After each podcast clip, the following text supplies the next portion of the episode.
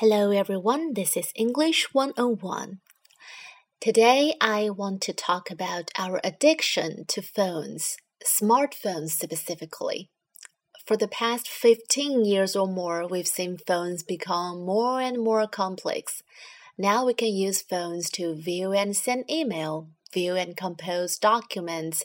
We can use phones to take and edit photos, track all sorts of information and news, read books, and even pay our bills, right? We are getting addicted to phones.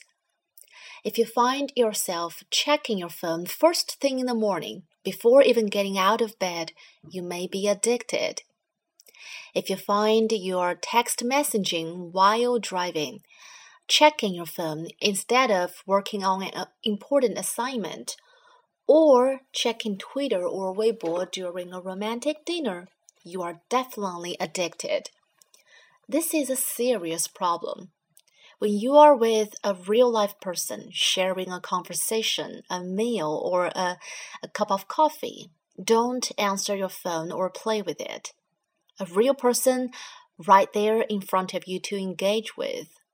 Are you telling me that your virtual friends and virtual text conversations are more important than the real life person in front of you?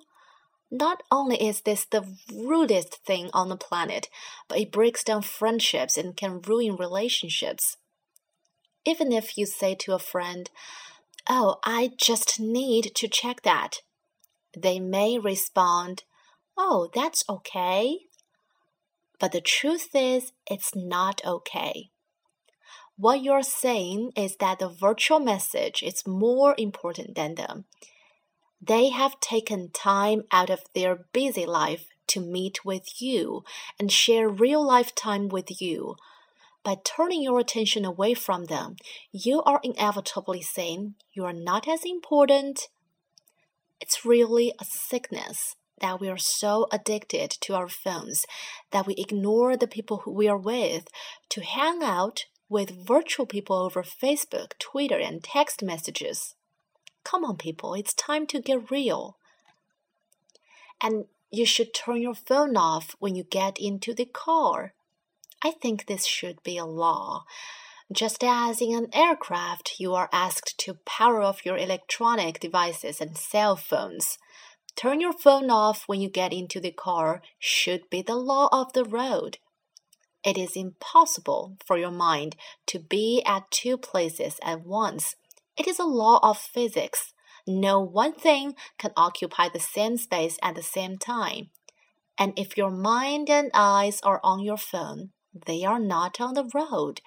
Driving is one of those places where you do not want to mess around. Sometimes I hear the excuse, Well, I need my phone for directions. My GPS is on it. Come on, you could map out your route before you left the house, or you could spend some money and install a GPS device on your car.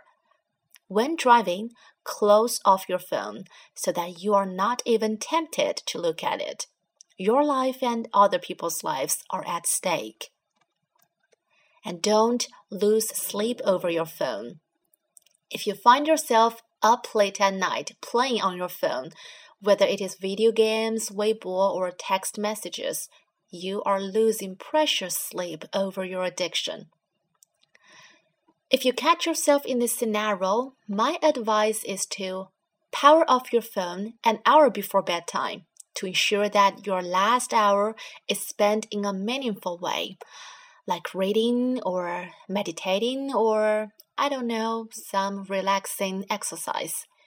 Your phone is just not worth losing sleep over. And don't go app crazy. You know, the more apps, the slower your phone works and the faster it runs out of battery. And constantly buzzing and beeping apps can also be distracting. The truth is, most people only use between 5 to 10 apps regularly. So, stop the downloading madness. Now it's your turn. What's your plan of action to ensure that your phone isn't dictating your life? How do you avoid becoming a slave to your smartphone? Share with me and let's inspire each other. Hmm, time to turn off the phone and go to bed. Night night.